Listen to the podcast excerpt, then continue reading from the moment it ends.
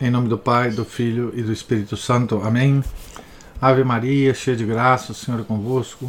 Bendita sois vós entre as mulheres, e bendito é o fruto do vosso ventre, Jesus. Santa Maria, Mãe de Deus, rogai por nós, pecadores, agora e na hora de nossa morte. Amém. São José, rogai por nós. São Felipe Neri, rogai por nós.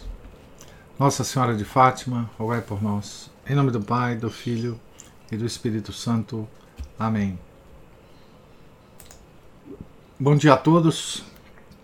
Nós estamos é, aqui na página 153 da biografia de Santa Mônica, escrita pelo Monsenhor Emile Bugot. Estamos aqui num, num ponto da vida é, de Santa Mônica em que ela está acompanhando o filho em Milão e está vendo o, o, o início é? da conversão é, dele pelas mãos de Santo Ambrósio. É?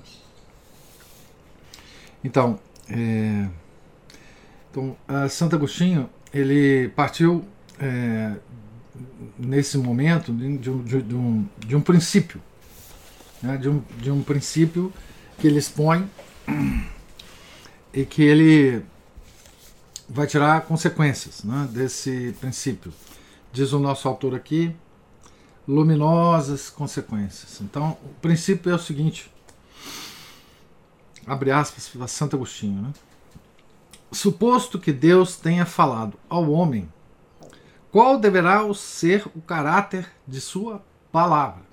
Palavra de Deus, né? Um caráter muito superior ao que tem a palavra humana.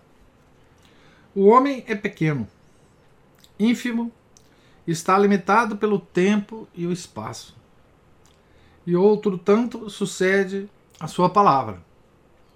Deus, pelo contrário, é infinito, eterno, abraça todos os tempos, todos os lugares e todas as almas. Logo, assim também deve ser a sua palavra. Fecha aspas. Então, esse é o princípio lógico que é, do qual parte Santo Agostinho. Lembre que a palavra de Deus é o verbo divino, né? Tá certo? Que se encarnou, né? Então, a palavra de Deus, o Logos, é, se encarnou. Então ele está propriamente falando aqui, ainda não com essa com essa com esse significado, né? Mas ele está propriamente falando aqui de nosso Senhor Jesus Cristo, né?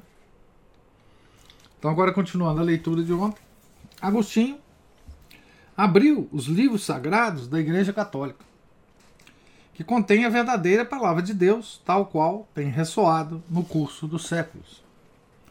E ao encontrar neles certa coisa que não se parecia em nada com o que ele já conhecia, encheu-se de admiração.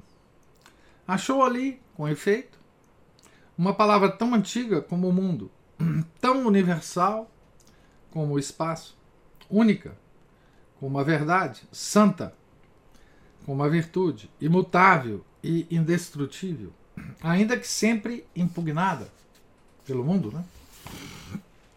de uma fecundidade prodigiosa, de uma beleza moral superior, enfim, tal que não podia ter saído senão de um espírito eterno, universal, imutável, todo-poderoso e santo, quer dizer, de Deus. Então aqui é,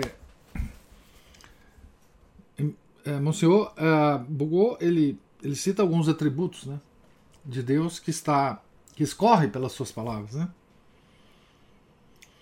Porém, o que lhe causou maior admiração foi a harmonia desta palavra com a razão humana. A harmonia tão profunda e tão perfeita que é impossível não venha daquele que criou o espírito do homem, a razão do homem intelecto do homem.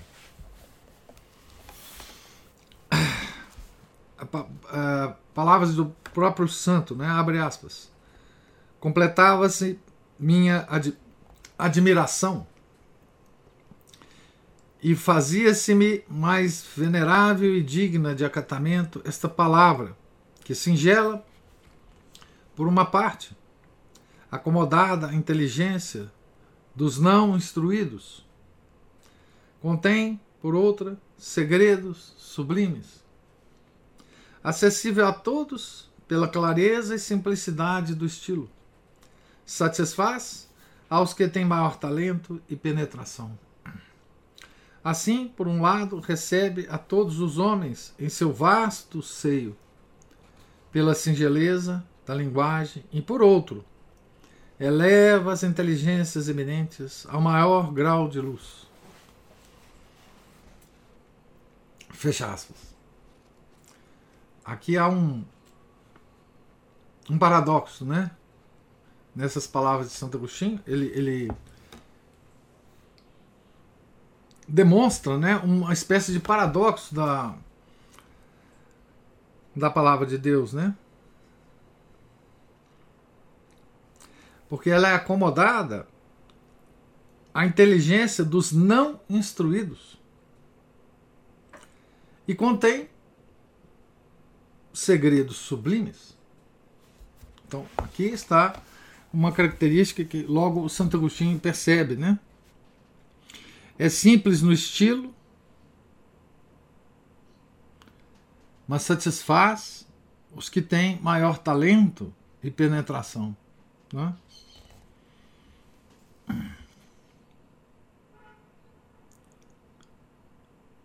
Ela recebe todos os homens, essas, essa palavra de Deus, né? recebe todos os homens em seu vasto seio de singeleza mas eleva as inteligências eminentes ao maior grau de luz. Hum. São características, né? É que Santo Agostinho é, descobria, né? Na palavra de Deus, né? Fecha aspas, então, para o nosso santo, né? Ao descobrir Agostinho este último caráter, que valoriza os demais, começou a sair das sombras e a apresentar-se à Igreja Católica com seu incomparável plano, abraçando como Deus todos os tempos, todos os lugares. E, o que é mais belo ainda, todas as almas. Alimentando com a mesma luz a grandes e pequenos, a sábios e ignorantes, diferenciando-se das falsas religiões que têm sido sempre limitadas, estreitas e locais. Com o espírito do homem que as formou, umas feitas para grandes talentos e, por conseguinte, incompreensíveis para o povo. Outras feitas para o povo, porém desprezadas pelos grandes. Levando, enfim, todas elas, como sinal de fraqueza, a impotência para estender-se a todos os lugares e saciar todas as almas. Então aqui ele logo compara né, esta palavra de Deus com a palavra dos homens e, e tira as consequências. Né? Todas estas coisas, novas para Agostinho e de conformidade com seu gosto, encantavam-no, porém não o convenciam de que a fé católica pudesse opor sólidas razões aos ataques dos adversários e ainda apresentar ao espírito que a estuda certos caracteres de beleza moral, não deduzia Agostinho que fosse verdadeira, julgando unicamente que era razoável, excelente, grande e até sublime. Estava sustentada por grandes gênios, que a professavam pessoas de cuja sinceridade não se podia duvidar, como Santa Mônica e Santo Ambrósio, e que, por conseguinte, era digna de estudo e de ser tratada com respeito. Agostinho descreveu admiravelmente o estado de sua alma, retratando ao mesmo tempo o de muitas outras semelhantes à sua. Abre aspas, naquele tempo não venci a fé católica, porém tampouco havia triunfado de mim. Fecha aspas. Não venci a fé católica, mas também não me venci, né? A partir desse dia, Agostinho não voltou a rir-se da religião católica. lançou do coração o desprezo que sentia por ela e começou a mover-se em direção da luz benfeitora. Abre aspas, renunciando definitivamente a toda e qualquer outra doutrina, porém sem abraçar a de Ambrósio, resolvi permanecer simples catecúmeno da Igreja Católica, na qual minha piedosa mãe me havia feito entrar, esperando ali uma nova luz que me iluminasse os passos. Minha piedosa mãe. Ah, fecha aspas. Fácil teria sido para Agostinho encontrar essa luz que com tanto afã buscava, se tivesse confiado as inquietações a alguma pessoa. Porém, como enfermo que, visitado por maus médicos sem conseguir alívio, teme entregar-se a outro, por muito que lhe seja a fama. Nosso santo repugnava franquear a ninguém o coração, comunicando-lhe as dúvidas e pedindo-lhe remédio. Somente um homem havia em Milão que merecesse a confiança de Agostinho. Porém, coisa singular. Este homem, que era Santo Ambrósio, não pensava, ao que parecia, em semelhante coisa. Dir-se-ia que nem sequer tinha conhecimento da agitação e angústia sofridas pelo jovem, a quem tanto amava e de quem tanto era tão querido. Abre aspas para Santo Agostinho. Ambrósio não sabia quais as flutuações da minha alma, nem o precipício em que estava próximo a cair. Porque não podia consultá-lo sobre minhas dúvidas, ainda que muito o desejasse. A multidão de pessoas que constantemente o assediavam e a cujas necessidades devia atender, me impediam falar-lhe como queria, pois o pouco tempo que lhe deixavam livre aproveitava em reparar as forças do corpo com o alimento e as da alma com a leitura. Fecha aspas. É, então, Santo Agostinho precisava de quê, né? Aqui, na nossa linguagem, né? De uma direção espiritual, né? Ah, e um homem como Agostinho só podia ter uma direção espiritual com um homem como Ambrosio. Né? É, é, não era a, Primeiro, para entender o problema dele. Segundo, para resolver o problema. Né? Não era qualquer pessoa que podia. Podia fazer essa direção. Né? Então, essa. Essas necessidades das almas escolhidas para a direção espiritual, elas se repetem na vida dos santos, né? É, sempre Deus manda alguém para influenciar a alma.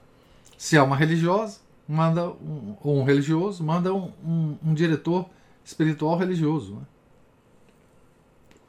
Foi assim na vida de Santa Teresa de Jesus. Foi assim na vida de Santa Margarida Maria Lacoque.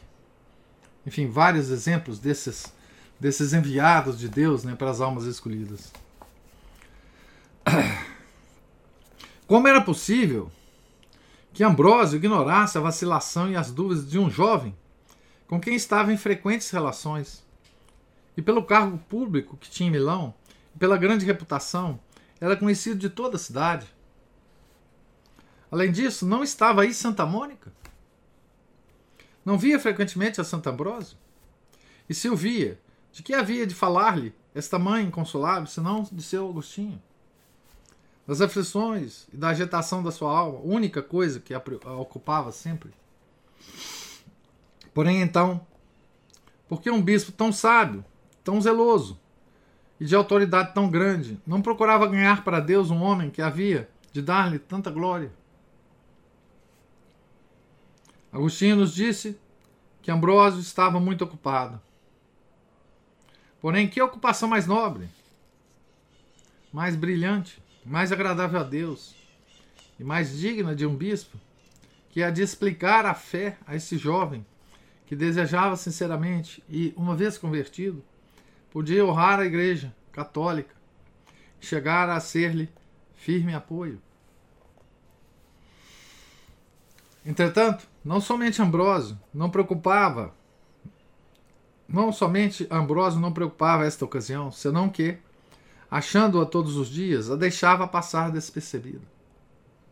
Para compreender isto, convém ler uma página de Agostinho, preciosa miniatura, na qual se destaca, como em fundo de ouro, a formosa figura de Santo Ambrósio, recolhido sereno pela fé, e por outro lado, o inquieto e agitado Agostinho, que o observa em silêncio, o admira e não se atreve a interrogá-lo. Vamos então ao, Santo Agostinho. Né? Visitava frequentemente a Ambrósio, penetrava-lhe na habitação e até no gabinete, e sempre o encontrava lendo. Sentava-me e depois de permanecer aí muito tempo sem dizer uma palavra, ia-me embora, presumindo que nesses momentos consagrados ao descanso do espírito, fatigado por tantos negócios que sobre ele pesavam, ser-lhe-ia desagradável ver-se interrompido. Fecha aspas. Que coisa linda, né? Imagina o velho Santo Ambrósio, né? Em seu gabinete, lendo. Entra Agostinho, senta e fica calado. Claro que Ambrósio vê, né? Mas o deixa, não é? Lá. E, e continua a leitura, concentrado, né? Com concentração intelectual intensa, né? E Agostinho observa. Apenas isso, né?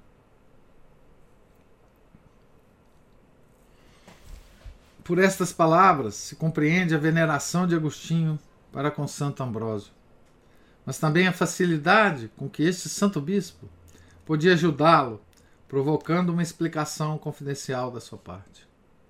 Porém, não dava sinal de semelhante ideia. Não há dúvida que aqui se encerra algum mistério.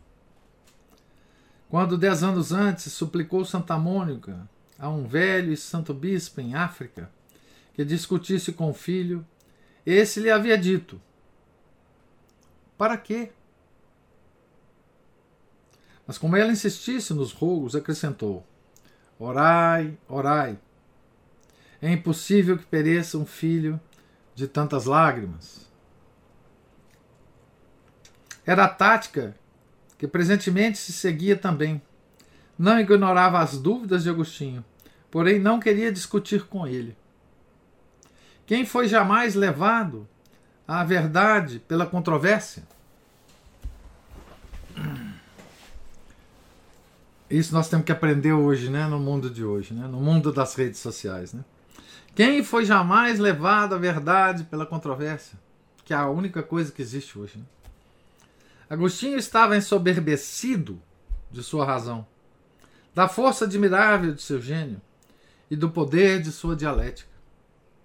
Portanto, uma objeção que não se resolvesse bem, a seu parecer, ou um argumento que tinha por incontestável, o confirmariam mais nas dúvidas. Fomentando-lhe a ideia de que na Igreja Católica não se encontra verdade, como não se encontrava nas seitas e filosofias que tinha estudado. Por outro lado, supondo que seu espírito se houvesse convencido seu coração também se teria rendido? Intelecto e vontade, né? Platão dizia que o bem é pai da luz e que a alma não pode desprender as asas senão a impulsos de virtude. Santo Ambrósio compreendia isto melhor que Platão. E conhecendo as agitações do espírito de Agostinho, não lhe ignorava tampouco as desordens do coração. A mulher que, por espaço de 14 anos, vinha lhe disputando o amor de Deus, tinha-o seguido a Milão e vivia publicamente com ele. Por conseguinte, para que discutir com quem se achava em tal estado? Não valia muito mais orar, pedir a Deus esta conquista e esperar que as lágrimas de Santa Mônica suscitassem no coração do filho emoções às quais não pudesse resistir? Tal era o plano de Santo Ambrósio. Assim que, conservando boas relações com Agostinho, fingia ignorar-lhe as dúvidas e evitava cuidadosamente uma discussão que não daria resultados. Não recusava recolher este fruto delicioso, cujo sabor conhecia perfeitamente, porém julgava conveniente deixá-lo amadurecer. Mônica, que havia apreendido de Santo Ambrósio as profundas razões de sua conduta e que estava decidida de seguir a direção de uma pessoa tão discreta em assunto tão delicado, Ainda que fossem grandes os desejos de ver convertido Agostinho, limitava-se a orar e verter doloridas lágrimas ao pé dos altares. Abre aspas. Semelhante à mãe que, oprimida de dor, seguia o caixão do filho e, à força de lágrimas, conseguiu que Jesus Cristo lhe restituísse, assim, as lágrimas de minha mãe corriam sem interrupção. Seu pensamento era como o caixão de onde, sem cessar, me mostrava a Deus, a fim de que, ouvindo-lhe a súplica, me dissesse, como em outro tempo, ao filho da viúva de Naim: Levanta-te, eu tô mando. Fecha aspas. Isso é Santo Agostinho que fala, né? Acontecimentos vieram a justificar a profundidade do plano de Santo Ambrósio, que Santo Ambrósio havia adotado e Santa Mônica seguia. Quanto menos se dispunha, desculpe, quanto menos se disputava com Santo Agostinho, mais disputava ele consigo mesmo. Volvia-se e revolvia-se em todos os sentidos, como um doente que procura postura cômoda os gritos de sua consciência cresciam a impulso das lágrimas maternas, e muito depressa estalou a tempestade.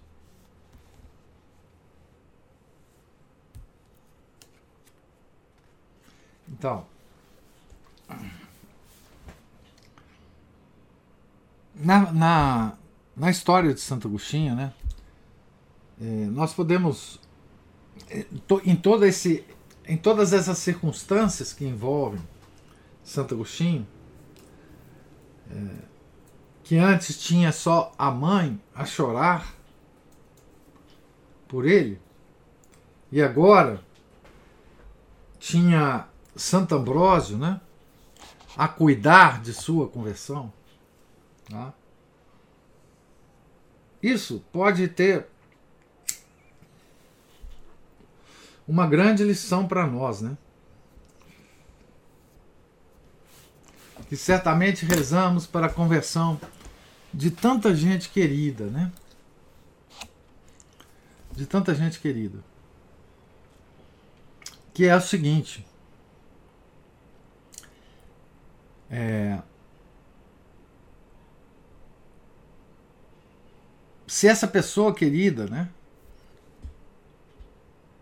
Que nós rezamos pela conversão está próximo, aqui há um, um, um grande conselho, né? Um grande conselho que Deus nos dá através da vida dos santos, né? Que é o seguinte: com essas pessoas, a gente deve evitar as controvérsias. É, é como se Deus estivesse falando para nós, através de, de, de, dessa, dessa circunstância, é que ninguém é convertido a pauladas de controvérsia, a porretes de controvérsia, né? Tá certo? É... E isso é uma coisa que talvez todos nós tenhamos esquecido já. Se é que alguma vez nós tenhamos refletido sobre, sobre esse aspecto, né? É, as nossas orações para a conversão das pessoas, as nossas penitências, as nossas lágrimas, a gente nunca pode esquecer que isso move a causa primeira e que a causa primeira vai mover as causas segundas, mas de uma maneira misteriosa para nós. Né? Quer dizer, é, nós nunca sabemos o que exatamente vai levar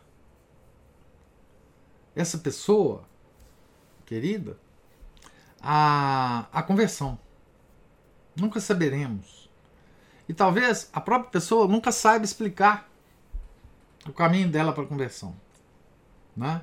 Depois da conversão. Então, o que se passa na alma da pessoa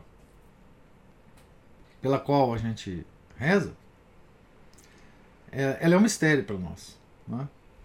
Não fosse, não fosse a descrição de Santo Agostinho, né?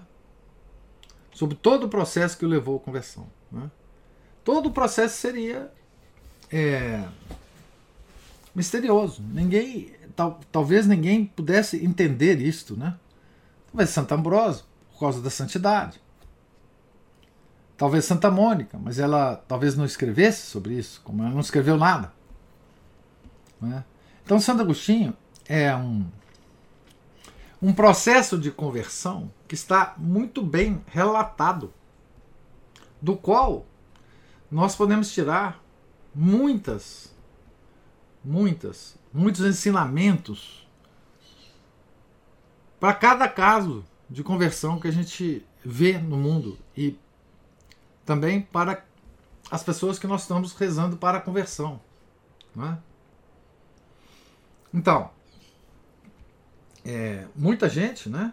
Ah, quer dizer, hoje nós estamos rodeados de paganismo. Então, portanto, todos os nossos amigos, parentes, etc., que não estão dentro da igreja, são pagãos. Pagãos, completamente pagãos, com valores pagãos, com ideias pagãs, com ações pagãs. Né? Então, é, como era é, é, na época de Santo Agostinho. Né? E quanto mais elevada intelectualmente é a pessoa, mais complicado será o processo né, de, de, de conversão.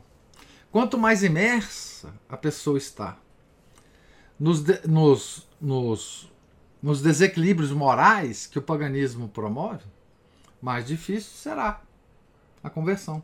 Não é? e mais misteriosos os, cami os caminhos que Deus vai levar, uh, vai conduzir essa pessoa para a conversão. Né? Então, é, é, esse, esse processo, que é muito detalhadamente narrado nas confissões, é um processo que, se lido com essa visão, né, é, que é a visão que Emile Bugot tenta nos, nos passar aqui, né?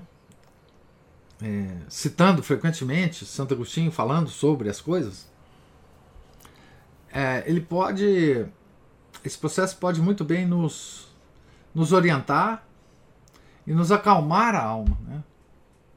Tá certo? A coisa mais difícil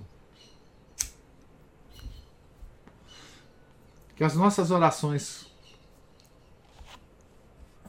conseguirão são a, a, é a conversão das almas.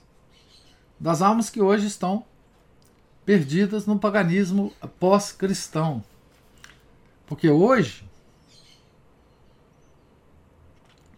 é, as pessoas elas têm argumentos contra a religião não são argumentos sólidos, não são argumentos que nasceram na cabeça dessas pessoas, porque elas importaram de outras pessoas esses argumentos.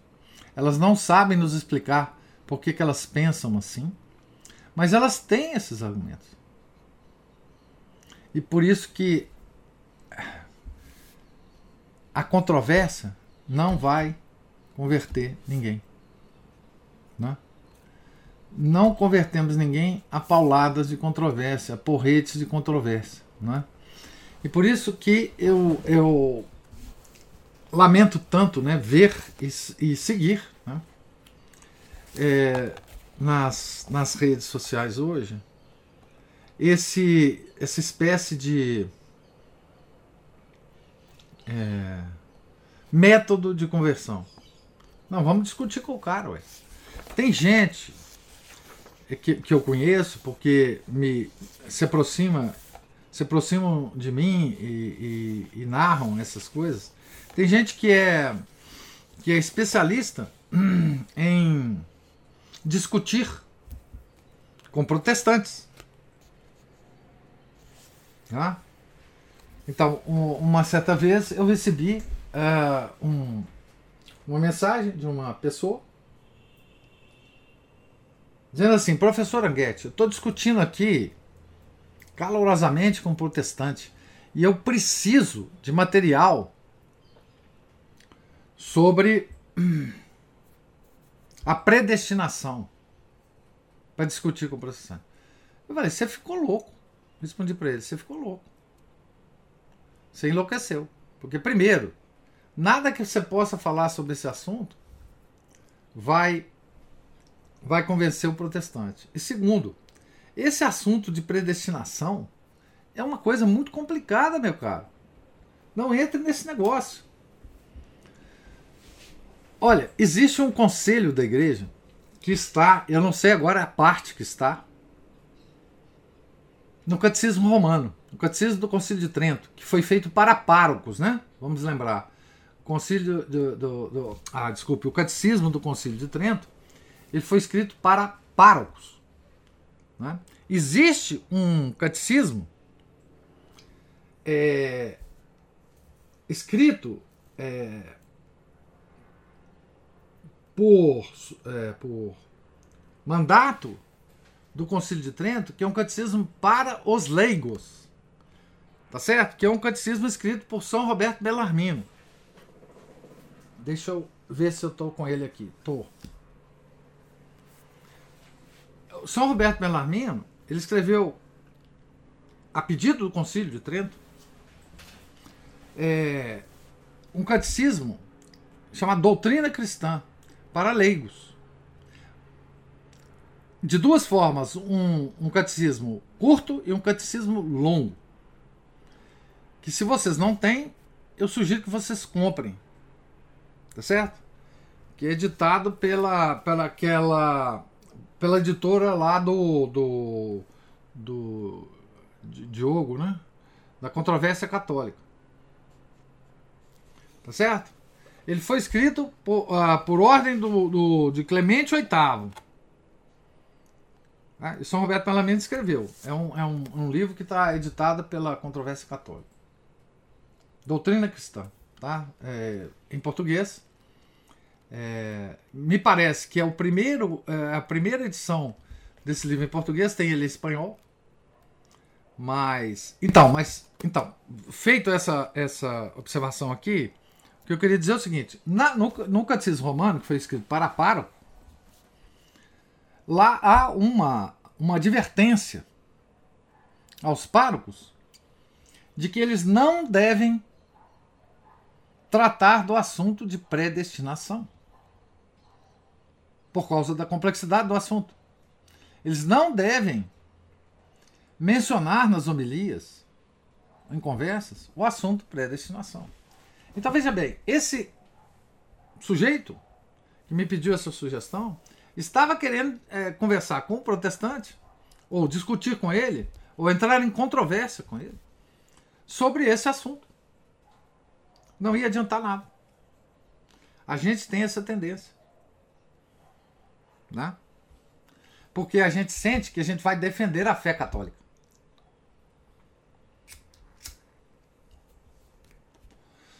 quantas e quantas controvérsias desse tipo a gente segue por aí, pelas redes sociais. Né? Então, o que me parece uma, uma grande uma grande ideia essa, e, e, o comportamento de Santo Ambrósio, né? Veja, Santo Ambrósio podia entrar em controvérsia com Santo Agostinho. Ele tinha nível intelectual para entrar em controvérsia com Santo Agostinho, mas ele sabia que isso não ia adiantar nada. Nada. Simplesmente nada. Então ele esperou. Ele esperou fazendo o quê?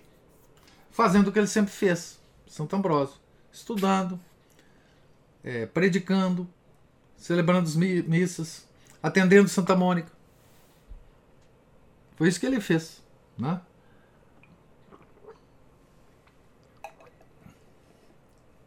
E pela pena de Santo Agostinho, nós sabemos como isso ocorreu internamente em Santo Agostinho, como essa, essa ação surtiu os efeitos que ela surtiu. Né? Tá certo? É, bom, nós terminamos o capítulo, nós acabamos de ler a página 158. E nós, amanhã, se Deus quiser, começaremos o capítulo 9. E agora eu gostaria de ouvir as observações de vocês sobre a leitura é, de hoje. Se... Tudo bom? Tudo bom. Grande catequista, grande catequista. Quero te ouvir, hein? Quero te ouvir. Eu entrei, eu entrei numa seara que eu não conheço, meu cara. Ô, coitadinho de nós. Eu, eu sou um catequista grande, um grande catequista de bondade. Nada. bom, mas vamos lá. É, essa parte que, que o senhor falou aí, e que a gente viu aí também, né, do, do tanto Santo Ambrósio quanto aquele bispo africano de se esquivarem das, da, da, discussão, né, que o senhor colocou bem, né? tem, tem que ouvir aquelas causas, né, aqueles enviados de Deus que têm a competência e o poder para poder convencer as pessoas, como eu já várias vezes já fiz nas minhas orações pelas, pelas pessoas, né, queridas e até pelos inimigos mesmo, né, pessoal, assim, não tem condições de fazer isso, então o senhor coloque na, na frente das pessoas, circunstâncias, as pessoas que possa conduzir essa pessoa para aquilo que o Senhor quer e que eu também quero. Né?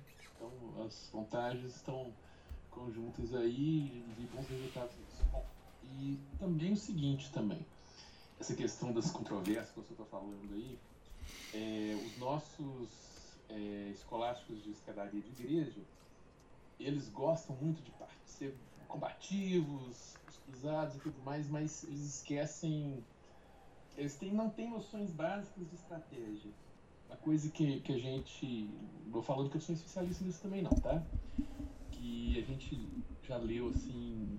Até hoje eu costumo, às vezes, ler alguma coisa a respeito sobre o, as guerras, as, as movimentações, né? É, certas coisas que a gente vê, inclusive, até para defesa da própria casa da gente, ou comportamento da gente na rua para não ser atacado por bandido. Bom, o fato é que o próprio, o próprio autor daquele é, Arte da Guerra, né, se não me engano é o Sun Tzu, ele, ele diz que nem todas as batalhas devem ser travadas. Importante, inclusive, é travar apenas as necessárias e que as forem conduzir a algum, alguma, alguma vantagem, alguma conquista. Né, desgastar necessariamente. Né, e, e, e, nem, nem todas as batalhas têm que ser feitas com confrontamento, né? de cara com cara, ou seja, aquele famoso ataque frontal. E os nossos, é, sejam eles tridentinos ou não, os nossos apologetas aí de padaria, eles, eles muitas vezes eles querem com inferioridade de recursos, né, igual você colocou aí, o pessoa querendo mais munição aqui porque o canhão dele já estava ficando sem bala. É. É, eles querem combater outras pessoas com faltando com inferioridade de recursos, com inferioridade numérica, posição inferior. E eles não fazem isso não apenas com protestantezinhos, é, como, dizem, como dizia até um colega meu que era, que era protestante e falava profetinha de Bíblia debaixo do braço, não. Eles querem fazer, inclusive, muitas vezes com o próprio clero e o alto clero, Sim. arcebispos. É. Né? Nós, nós temos exemplos aí de gente querendo chamar o próprio arcebispo local aqui para briga. É, pro ringue, pro ringue, ele vamos, vamos, mão, né? é, vamos, vamos dar bufetada nele. Na mão. Mas é exatamente essa coisa também. É, tanto esse- os, os dois bispos aí, eles evitaram um ataque frontal ali que não ia dar em nada. Provavelmente é, causaria mais resistência ainda por parte dele. É como eu já coloquei, já, já, já alertei vários desses, é, inclusive queriam falar, falar isso quando tinha aqueles grupos no a rua e tal. Falei com eles, vocês não façam isso, vocês vão entrar num ataque, um confronto frontal e vocês vão sair perdendo. Isso. Porque nós estamos em inferioridade. Quando você encontra um adver- adversário com, em superioridade, ou você se desvia dele, ou você tenta comer pelas beiradas, resumindo a história. Né? Então tem vários jeitos de comer pelas beiradas. Você pode ir conquistando as pessoas, como eu gosto de falar com eles, a gente tem que conquistar as pessoas é, para Nosso Senhor com, com jeito, com tato, e muitas vezes vai ser com doçura, com apostolado Isso. exemplo. Delicadeza. Mais do que, exatamente, com delicadeza. Porque senão, inclusive, vai reforçar na cabeça dessas pessoas aquela, aquelas difamações, aquela, aquela, aqueles preconceitos que já puseram nelas de que nós somos obscurantistas, intolerantes, raivosos, rápidos, né, que eles gostam de falar, e etc, etc, etc. E vai afastar essas pessoas muito mais. O que elas têm que ver é que nós somos católicos, nós somos pessoas normais, Alegres, deve- Felizes. ser, né? felizes. Pessoas normais, alegres. Conversamos com qualquer pessoa. Conversamos, acolhemos bem. Porque muitas vezes as pessoas reclamam que vão na missa e ficam perdidas porque não sabe, conseguem acompanhar, mas o principal é a reclamação. Que vê muita gente de cara fechada, muita É. gente de nariz empinado, muita gente criando um certo distanciamento, um certo ar de superioridade. Isso mesmo. Isso não deveria acontecer entre nós. E é isso mesmo. Eu, eu sinto isso também lá. Pois é, e, e exatamente é, é isso é que é que é, é essa, essa forma de, de ataque, entre aspas, é que deveria ser feito. Exatamente, tem, tem gente, por exemplo, que, que chega lá novo e tem a sorte de, de encontrar com as pessoas mais comunicativas e tal. é, que às vezes alguém fala, ah, procura fulano de tal, aí, ah, tá, não, procura fulaninho ali e tal. Aí a gente vai encaminhando, assim, ah, como é que eu faço isso? Ah, não, esse aqui eu te ajudo. Ah, não, aquele ali outra pessoa te ajuda. Eles depois contam pra gente, assim, nossa, eu esperava uma coisa é, e, e foi além das minhas expectativas, foi bem melhor do que eu esperava, as pessoas me receberam bem e tal, tal, tal. Mas porque elas tiveram sorte de encontrar essas pessoas também. Uhum. Bom, posto isso, agora é com o senhor. Muito obrigado. Pois é. Essa sisudez. Porque é o seguinte: uma coisa é você assistir a missa com respeito, né? Com... Porque ali você está adorando a Deus, né? Você está para receber ao Senhor Jesus Cristo integralmente na comunhão. Tudo isso exige respeito. Mas o respeito não é um respeito sisudo. Não precisa ser um respeito sisudo. Né?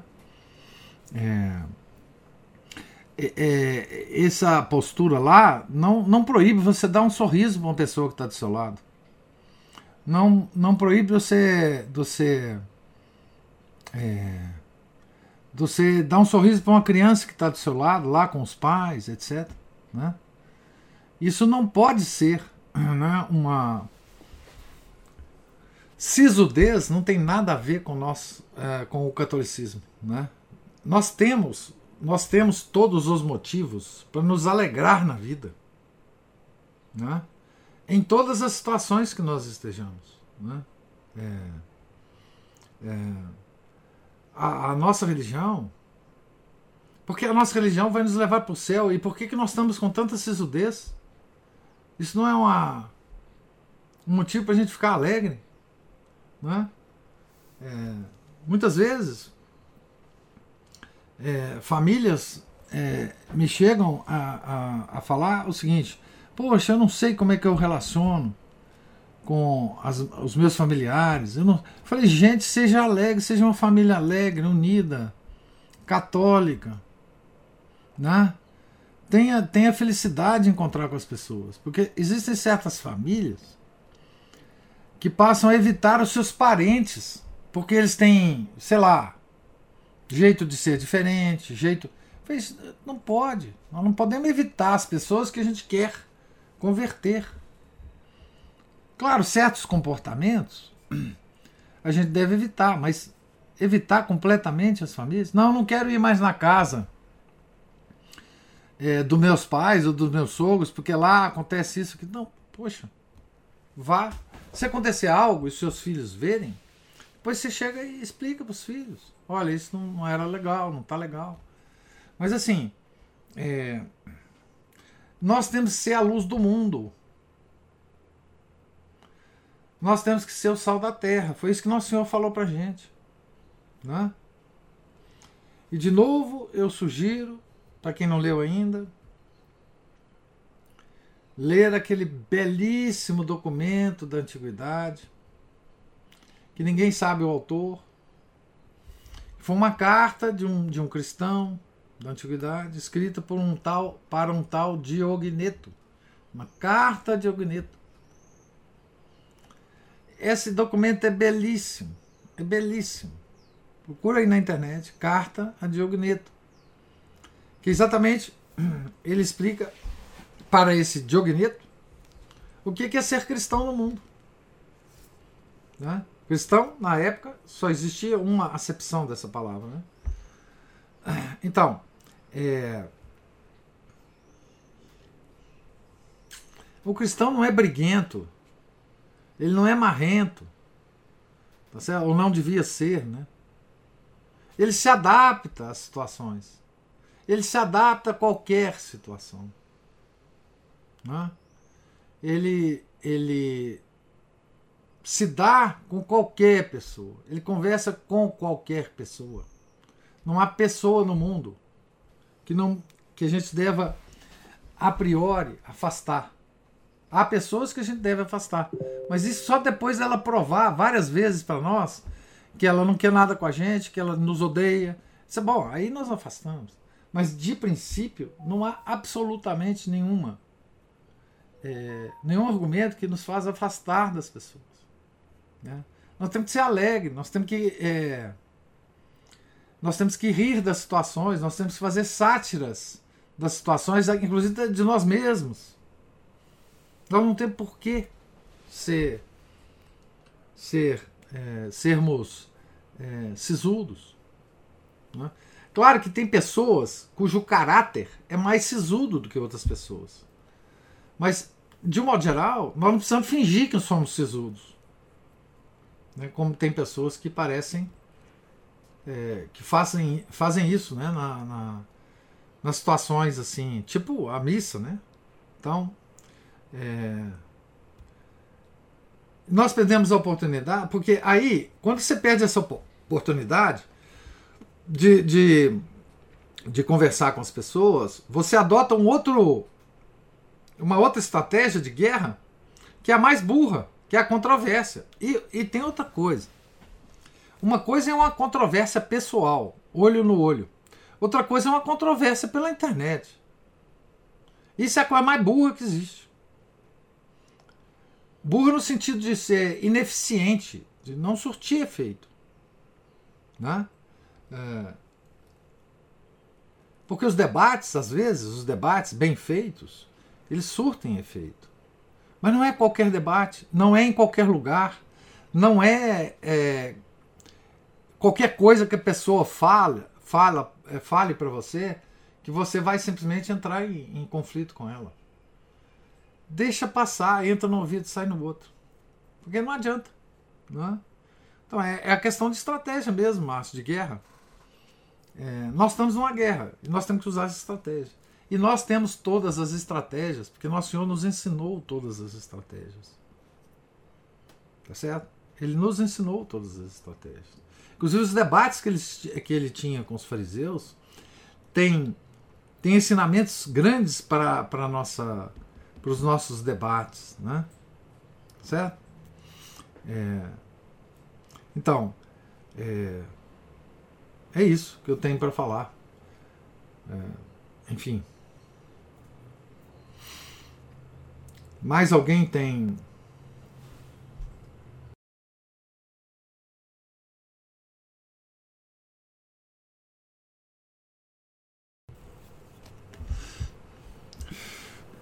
Alguma observação? Ô, oh, Cristina, eu estava esperando. Eu não, eu não te mencionei porque. Há muito o que dizer, né? Com certeza é, não, não há como não concordar com tudo. Mas é, eu queria falar, é, tá, voltando à controvérsia, de um grau mais elementar, que não, não chega a ser controvérsia, mas o conhecimento mínimo, né, para a gente fazer a defesa da fé. E eu, assim, eu não é arrependimento, mas é, às vezes eu, eu me lembro de quando eu trabalhava que eu tinha é, uma colega protestante que estava sempre me cutucando, sempre falando coisas. Chegava meu aniversário, ela me dava de presente uma chave bíblica é, chave bíblica protestante. Sempre, meu, meu filho nasceu um livrinho de catequista protestante. E era uma pena, foi uma pena, que na época eu era um pouco era afastada da igreja, né? Eu não, não frequentava. Também, se eu frequentasse, eu ia frequentar a igreja do Carmo, que não ia fazer tanta diferença assim. Mas ela eu sinto, assim, se eu naquela época tivesse me dedicado a conhecer um pouco mais as coisas da, da fé, eu acho assim, eu não teria convencido ninguém, mas eu teria é, colocado algum, algumas. É, porque as pessoas atacam a igreja em pontos muito. As, as pessoas comuns, não esses apologetas aí, protestantes que ficam aí estudando, mas atacam a fé em pontos que hoje eu vejo como que eles são bobocas e às vezes você pode desfazer rapidinho uma uma injúria à igreja. Não que a pessoa vá mudar de opinião, mas pelo menos a, a, a, a sua, digamos, a sua sanidade fica um pouco preservada. Não é a sua sanidade, não é isso. É a sua satisfação pessoal, sabe? Sim. E a defesa, do, não é satisfação de ah, ganhei, não sei o quê. Não, eu fiz o que eu tinha que ter feito. Isso que ela está falando é mentira. Não é assim, isso é mentira, não foi isso que aconteceu. Então, é, é as razões para fazer a defesa da sua fé num nível mais elementar, ele é muito devido. Eu acho, eu não sei, né? É, eu lembro, professor, que uma das coisas que me fez movimentar é, em relação à minha fé, e eu passei a falar mais, uma amiga, uma amiga, uma colega de trabalho, totalmente, né, chamar aqui de esquerdista, que aí engloba tudo. Ela certa vez disse assim, do absurdo é, da, da, da, questão da virgindade de Nossa Senhora. Uhum. Falei, minha filha, mas você não acha que Deus pode fazer isso? que ele não pode escolher da maneira que ele na, quer nascer. Ele poderia ter escolhido ter nascido um pé de alface, poderia ter escolhido nascer de qualquer jeito, mas ele escolheu nascer dentro de uma família e de uma mulher virgem. Quer dizer, são coisas elementares que a gente tem que estar pronto para responder, sabe, professor?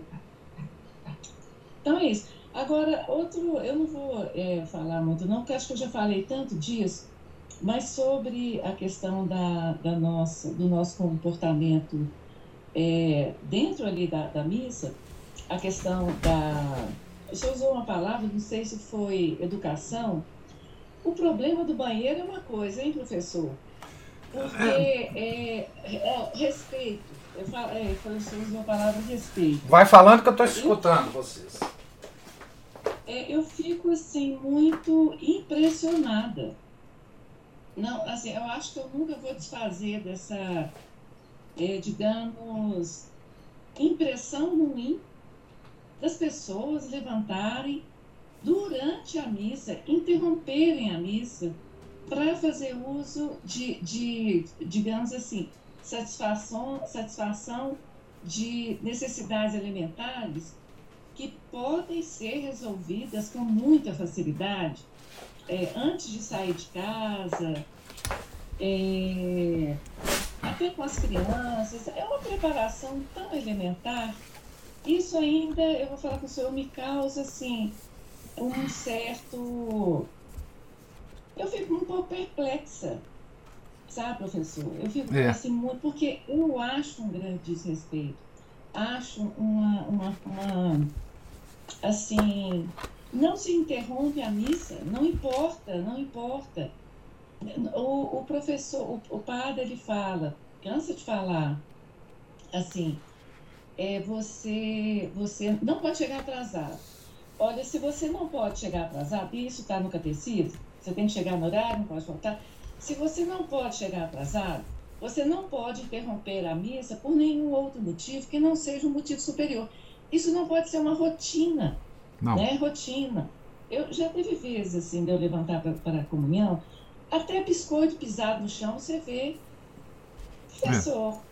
Eu não sei o que pode ser feito com isso, sinceramente. Ah. Se as pessoas não têm essa noção básica, elementar de comportamento, não é assim, a missa não é para ser interrompida, né? E, e, causar aquele, não, mas ali que você tem que entrar na frente. Mas é isso, professor. É, são, esses comentários que eu vou fazer, sabe? Não, Cristina, eu, eu concordo com você. Vou partir do seu último comentário, né? Eu concordo com você e, e, e comungo da mesma perplexidade. Perplexidade. É, desse comportamento. É, eu. Quem sou eu, né, para sugerir alguma coisa ao padre? Mas se eu. Se eu pudesse sugerir ao padre, eu, eu eu nem sei se ele faz isso, porque eu não acompanho, mas eu, eu, eu aproveitaria né, esse momento do catecismo que ele, que ele faz depois da missa, um, um dos domingos, né, para comentar sobre isso, para comentar sobre, sobre esse tipo de comportamento. Não sei se ele faz, né? Mas é, isso só pode só pode vir da autoridade eclesiástica, né? Para explicar às pessoas. Porque também não adianta a gente falar, né? Para explicar às pessoas como é que deve ser o, a postura ali e, e como é que você pode preparar a, a família para esse momento, né? De, da missa, né? É, a família, a, os, os, as crianças, né? É, e tudo mais, né? Enfim. É, mas é lamentável. Agora, o primeiro ponto que você colocou, é, eu tenho que fazer então agora a minha, digamos assim, é, uma, uma, é, uma sutilização do que eu disse sobre a controvérsia.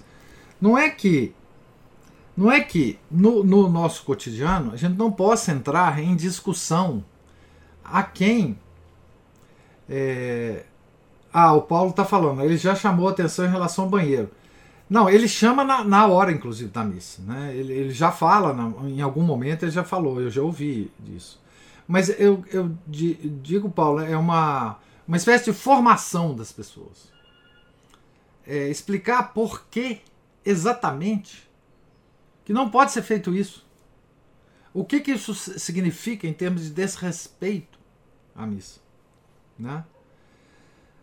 Então, na, na no, no, outro comentário.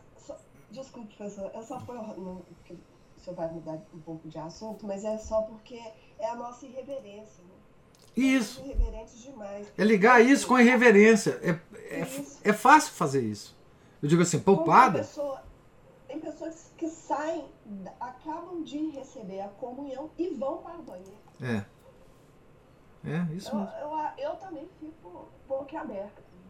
É. Impressionada. E às vezes, como eu assisto a missa ali de lado, né, eu vejo, o padre olha para aquelas, aquelas pessoas que estão passando assim. Claro. E, ele, e aquilo o desconcentra. E eu vou falar outra coisa para o senhor. Mesmo o padre que vem em seguida, né? O Monsenhor e o diácono dele fazem as, a mesma coisa. É, é, é dureza de ver. É. é dureza de ver. Que, assim, eles estão atrás ali daquela daquele, aquela divisória, né, que tem aquela cortina vermelha, e estão no celular, entendeu? O diácono no celular. Ora, eles não estão vendo o que está se passando, mas se o sininho toca, você sabe o que, que é, mesmo se você tiver de olho fechado. Uhum. Você está entendendo? Então, assim, nós somos irreverentes demais, isso é muito doído de ver. É, é só isso que eu queria acrescentar. E grave. É por isso que eu acho que se as pessoas entenderem a gravidez da irreverência, como uma explicação do padre, né? em termos religiosos, né? eu acho que isso pode, de alguma forma, é, é, alertar as pessoas. Né? Mas essas palavras de advertência não podem ser só aquelas na hora da missa. Talvez o padre pudesse fazer uma dedicar um domingo, né? Para para falar sobre a missa, para falar sobre o tipo de reverência que nós temos que ter ali e para falar que esse comportamento não está dentro da reverência que a gente tem que ter na missa. O professor, eu sempre chamo a atenção que é, este comportamento ele está dentro de um conjunto de é, deserção, que eu falo que eu, eu atribuo isso à mentalidade revolucionária. Eu não consigo não pensar Sim, dessa claro, forma. É claro. Que é você, é, assim, é, o, o, é, é, é com relação a, ao comportamento nosso, é, de uma forma geral.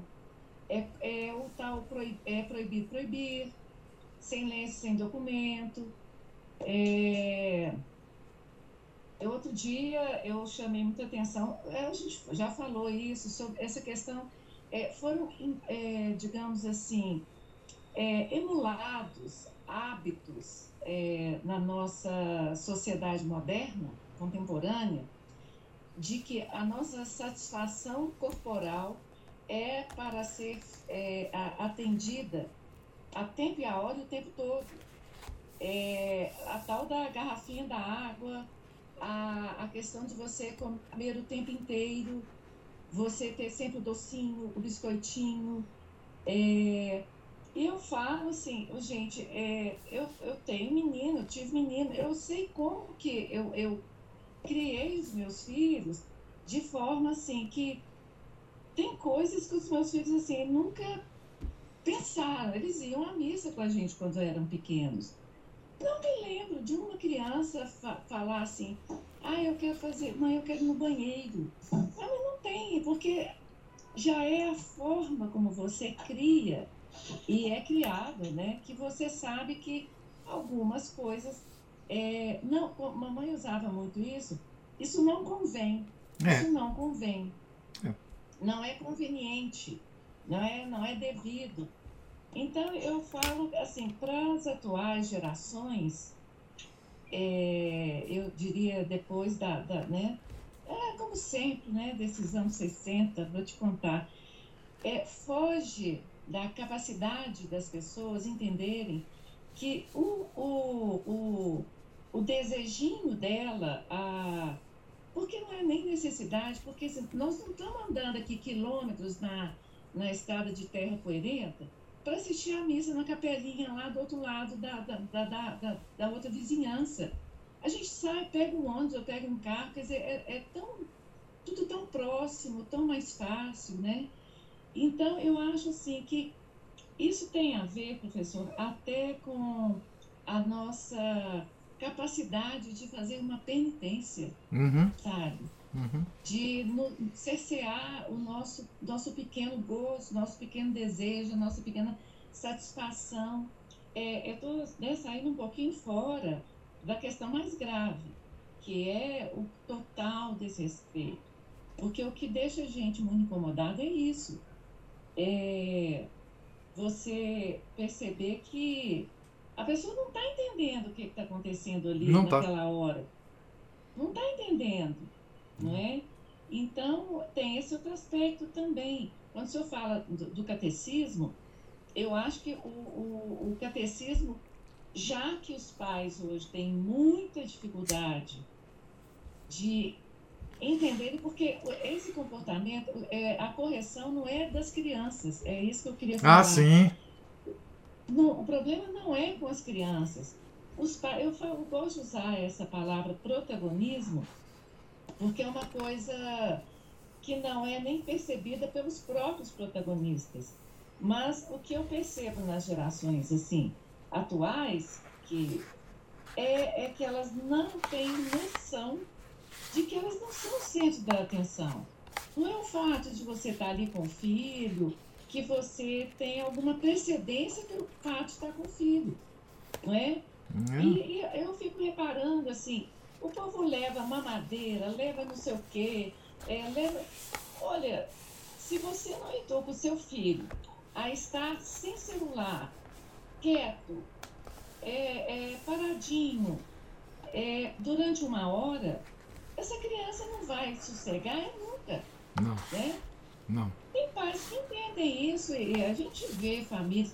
Eu lembro de uma certa vez, professor, que eu, eu na igreja do Monte Calvário, eu nunca tinha observado isso. Talvez eu ficasse muito à frente. Lá eu realmente, assim, não, nunca vi acontecer. Mas eu lembro que nos primeiros momentos que eu fui à missa, eu lembro de uma família que estava com umas crianças na frente e uma menininha meio requieta. E eu estava com um livrinho de oração com umas, umas fotinhas, né, uns desenhos e tal. E eu passei assim, para ir passar, a mãe olhou para mim e falou assim, não.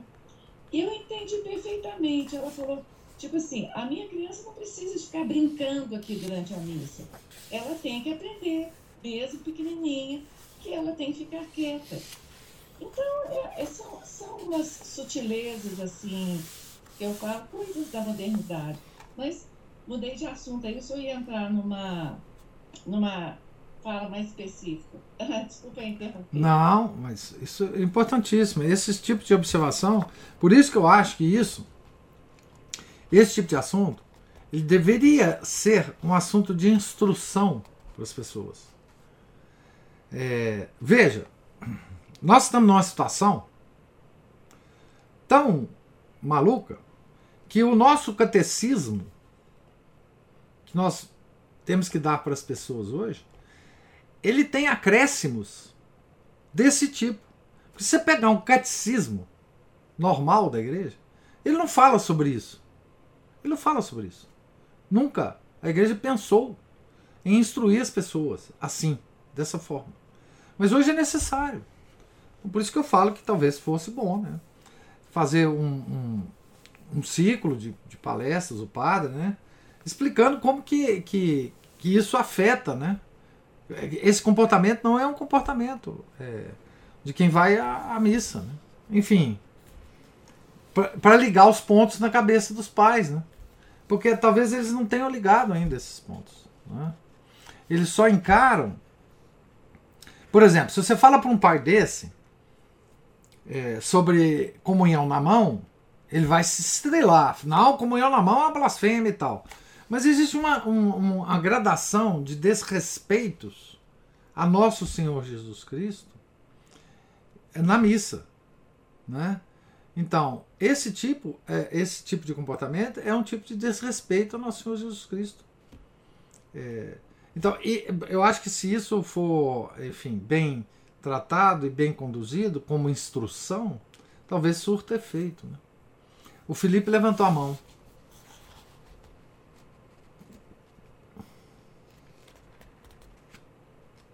Então, professor, esse assunto aí me dá tanta, é, surge tanta dúvida, tanta confusão na minha cabeça, mas eu vou tentar só é, falar sobre um determinado aspecto. Né? Isso, é, é por exemplo, foi levantado um assunto com relação ao comportamento dentro da igreja, tá, um assunto específico, tal, mas eu faço uma correlação disso aí com é, é, o, o, os outros comportamentos é, é, cotidianos. Por exemplo, se a pessoa não tem educação por uma coisa básica, igual a Cristina comentou aí, ela não, ela não vai ter é, é, educação para se comportar nas outras situações. Aí eu fico com uma dúvida, por exemplo, coisas pequenas que a gente não deve dar importância. Por exemplo, ou então, não, você está dando importância a uma coisa pequena, isso daí é, é picuinha sua. Ou então, aquela sutileza, aquele detalhe que faz toda a diferença, uma pequena coisa que, que, que representa muita coisa. Por exemplo, vou dar um exemplo aqui. A pessoa que tem, sei lá, 30, 40 anos, mora com o pai e não arruma cama. Isso daí é uma coisa uma bobagem, né? É uma bobagem, não arruma cama, o que, que tem? Mas isso daí não representa uma, uma grande coisa. Né? Se ele não faz isso, ele não vai fazer tudo mais. Então, assim, eu, eu fico com uma dificuldade de entender o que, que é a sutileza, que é aquele detalhe que a gente sempre é, é, é, é, ouve. Olha, a igreja, ela, ela é a sutileza, aquele detalhezinho que faz toda a diferença. Ou então, uma coisa que você está fazendo picuinha com o outro, o outro não fez uma coisa bobagem, você está afinetando ele. Então eu fico com essa confusão na minha cabeça. Tá. Desculpe aí. A... Tá certo. Uma confusão justificada, sim. Mas olha, uh, Felipe, quando nós estamos falando da missa, especificamente, é, nós estamos falando do drama da nossa redenção. A missa, ela é. Nós estamos ali para para renovar o, o grande drama do Calvário. Então, para mim, é, a missa, nós temos que ter um comportamento em relação à missa como se a gente estivesse realmente é, testemunhando a crucificação de nosso Senhor Jesus Cristo. Então, tudo isso nos é, impõe é? um comportamento é, completamente diferente de qualquer outra situação da nossa vida. Né? Nós estamos ali é, observando, testemunhando a crucificação do Nosso Senhor com todos os significados que ela tem, da nossa redenção. Então não é em a missa não é qualquer lugar que a gente vá. E portanto o nosso comportamento na missa não pode ser qualquer comportamento que a gente faz em qualquer lugar. E é claro que as pessoas não fazem isso na missa, sobretudo na missa tradicional. Mas há resquícios desse comportamento, como a Cristina está falando. E esses resquícios eles têm que ser. É, eles não podem acontecer numa missa. Não podem acontecer. Simplesmente não podem. Não é? Porque isso, na, no grau de desrespeito, é um desrespeito a Nosso Senhor. Porque na, nos graus dos nossos, das nossas falhas, o, o Felipe, nós temos que ver se alguma delas desrespeita diretamente a Nosso Senhor. Diretamente a Nosso Senhor. E no caso da missa, é direto o desrespeito, porque ele está ali. Ele está ali, simplesmente isso. Né? A presença real nos impõe, não só, porque a gente fala da presença real assim, de uma forma é, abstrata, né? como escolásticos de porta de escadaria de igreja. Mas a presença real, ela tem que ser real para nós. Porque senão as coisas é, todas se, se, se vão, né? É, então, toda essa preocupação da, da Cristina, da Ana Paula, minha, de todos nós, né? Ela se fundamenta no desrespeito a, a direto, desrespeito direto ao Nosso Senhor. É, como se a gente tivesse ali no Monte Calvário, não é? Tomando cerveja e comendo salgadinho. Não é? é enfim, esse desrespeito direto não é nem sutil, viu? não tem sutileza aqui não, não tem nada de sutileza. É um, é um desrespeito direto. É uma ofensa direta. que as pessoas talvez não tenham consciência disso. E por isso que eu acho que uma formação dada por um padre, pelo padre Jorge, por exemplo, talvez fosse efetiva. Não só de falar lá do púlpito na hora da missa, mas fazer uma formação, né? Fazer uma. Que eu não sei se ele faz, né? De, de, de novo eu, eu, falo, mas é, é, eu acho que seria efetivo isso, né? Nesse caso. É, enfim. Que é diferente do cara que tem 40 anos, mora na casa do pai e não arruma a, a cama. Esse é um problema, um desvio de comportamento, porque é o mesmo cara que quer mudar o mundo, né? Esse, esse cara de 40 anos que vive na casa do pai é o cara que, é, que, que te, acha que ele pode mudar o mundo, né? Que pode corrigir as coisas do mundo. Mas enfim, é, é realmente é, lamentável, né? Lamentável, lamentável.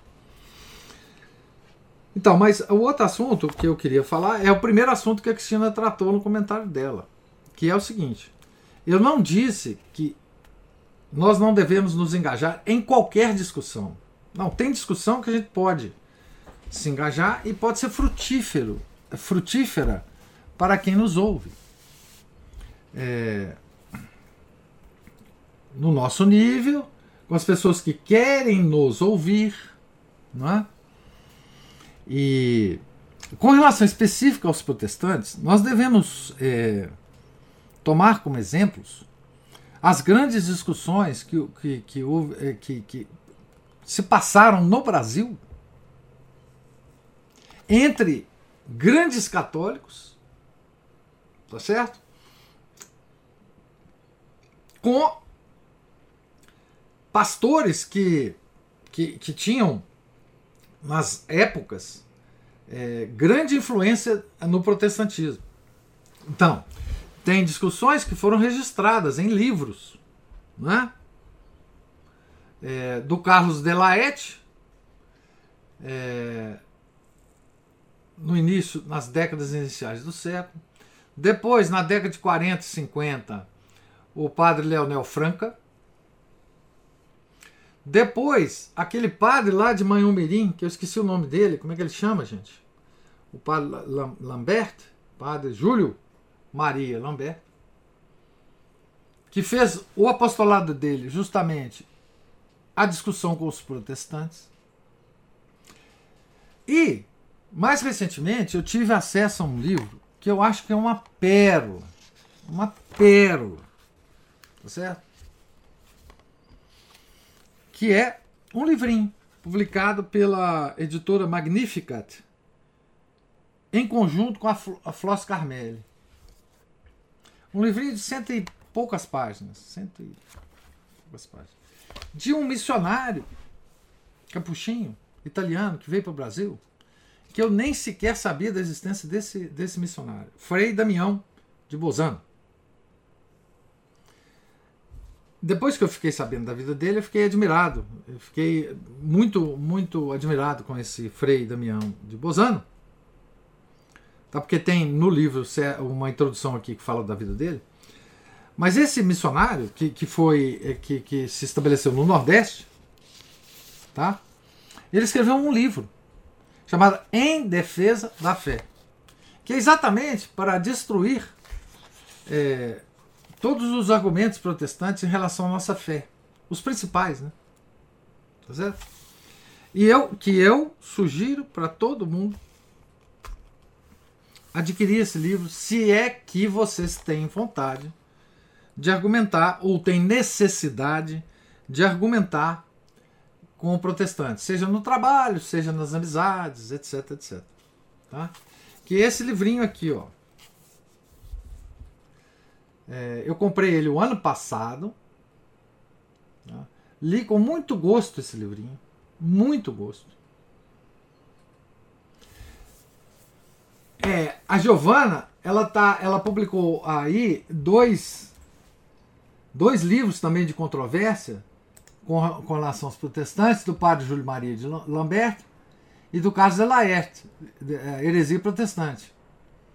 Tá? Esses, esses, digamos assim, esses três livros, para quem quer manter certa discussão é, com os protestantes, eles devem ser lidos antes Porque veja, gente, debate com protestante tem 500 anos que a igreja faz. Então, o mínimo que a gente deve fazer, se quisermos entrar nesse debate, é ler o que a Igreja Católica já fez. E em português nós temos essas duas obras aqui e mais essa. Escrita em português por pessoas aqui do Brasil. Discussões aqui na nossa pátria. Tá? Então, essas discussões se passaram,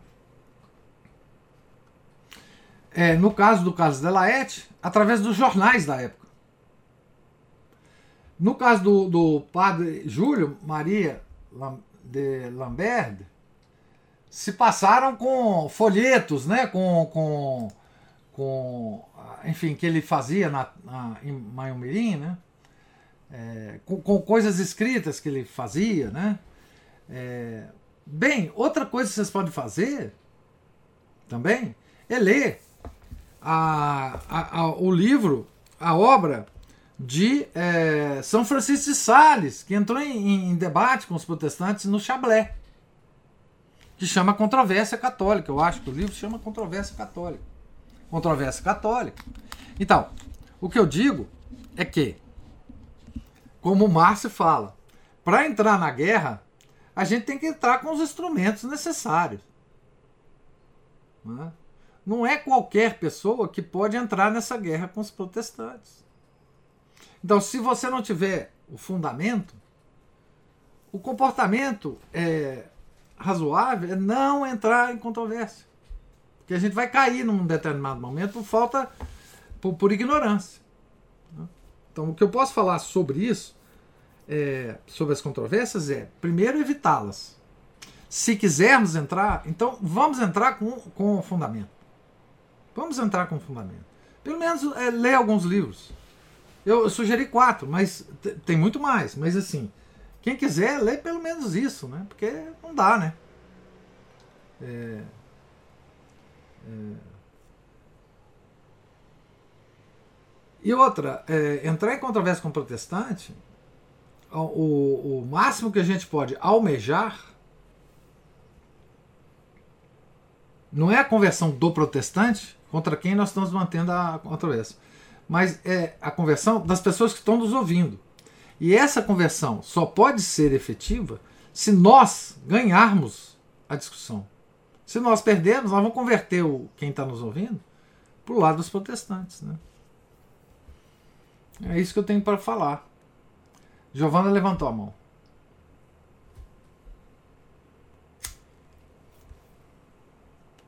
Professor, eu estou lembrando de um, um vídeo que é, é, postaram aquele. Sabe o, o Matt Walsh?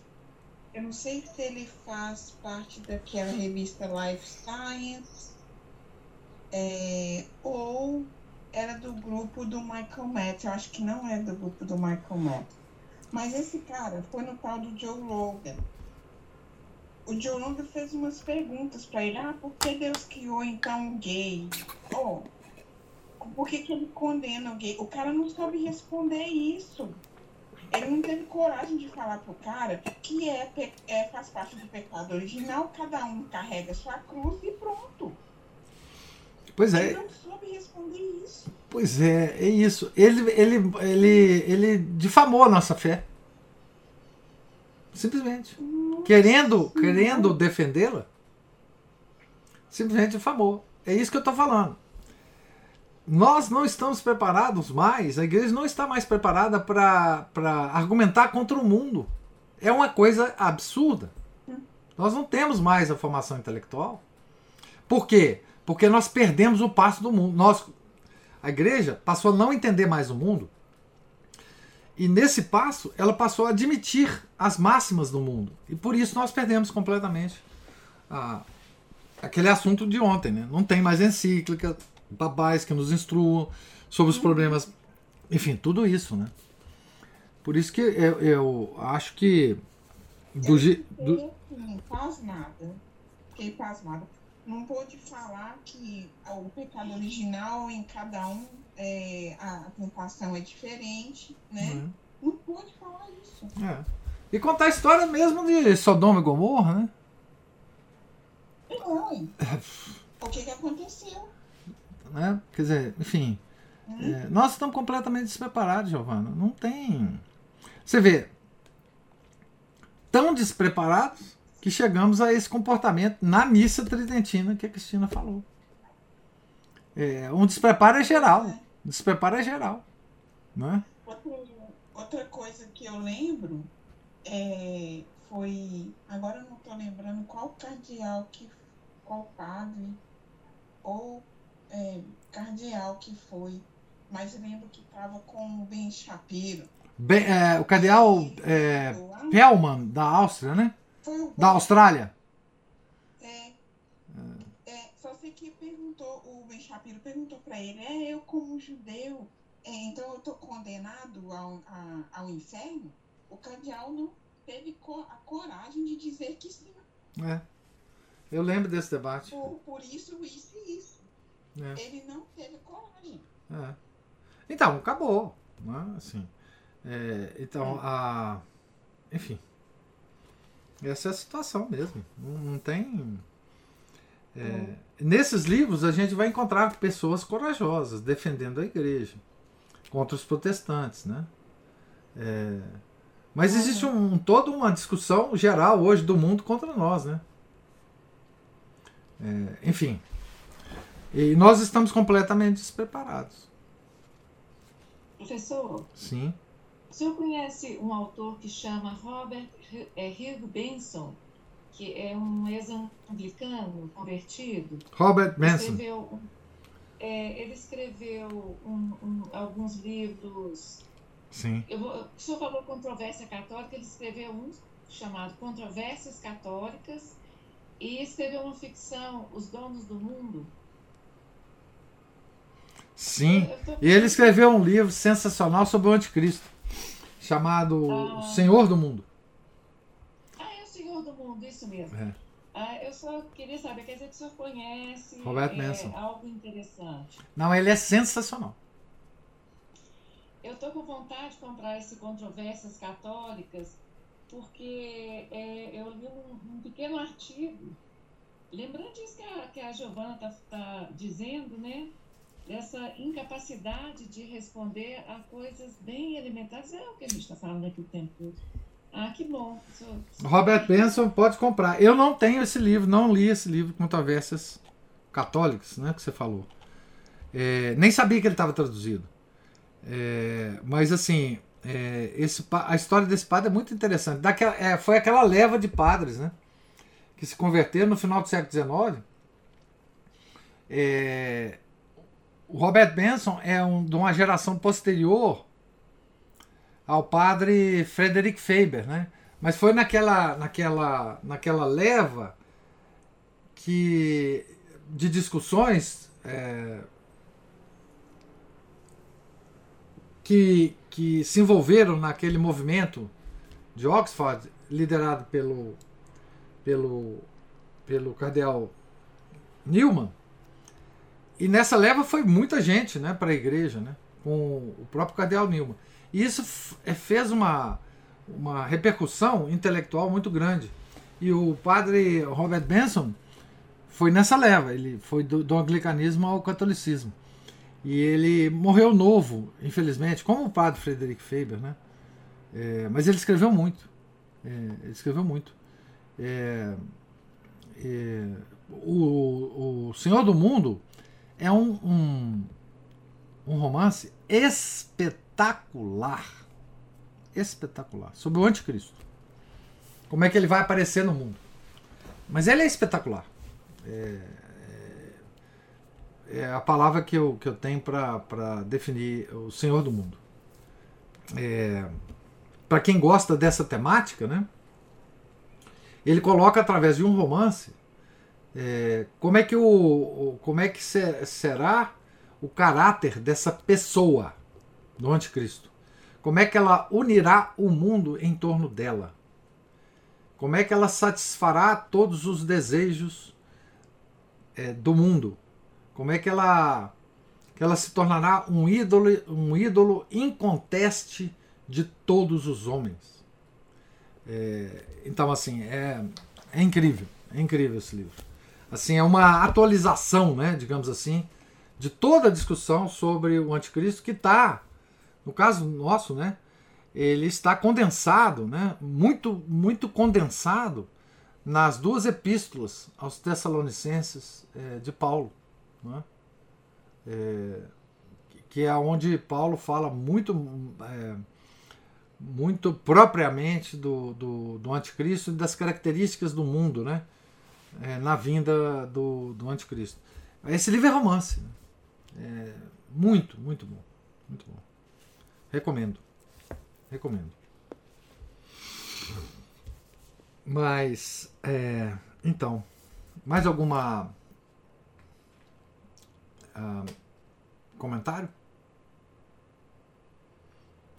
Pois bem, nós estamos então no capítulo é, 11 Página 159.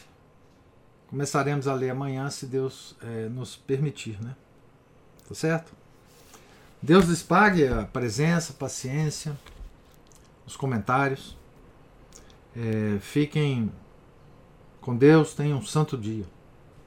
Em nome do Pai, do Filho e do Espírito Santo. Amém. Ave Maria, cheia de graça, o Senhor é convosco.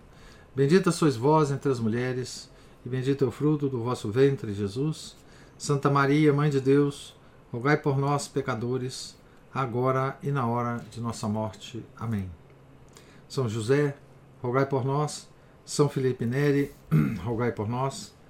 Santa Gertrudes, rogai por nós. Santa Mônica, rogai por nós. Santo Agostinho, rogai por nós. Santo Ambrósio, rogai por nós. Nossa Senhora de Fátima, rogai por nós. Em nome do Pai, do Filho e do Espírito Santo. Amém.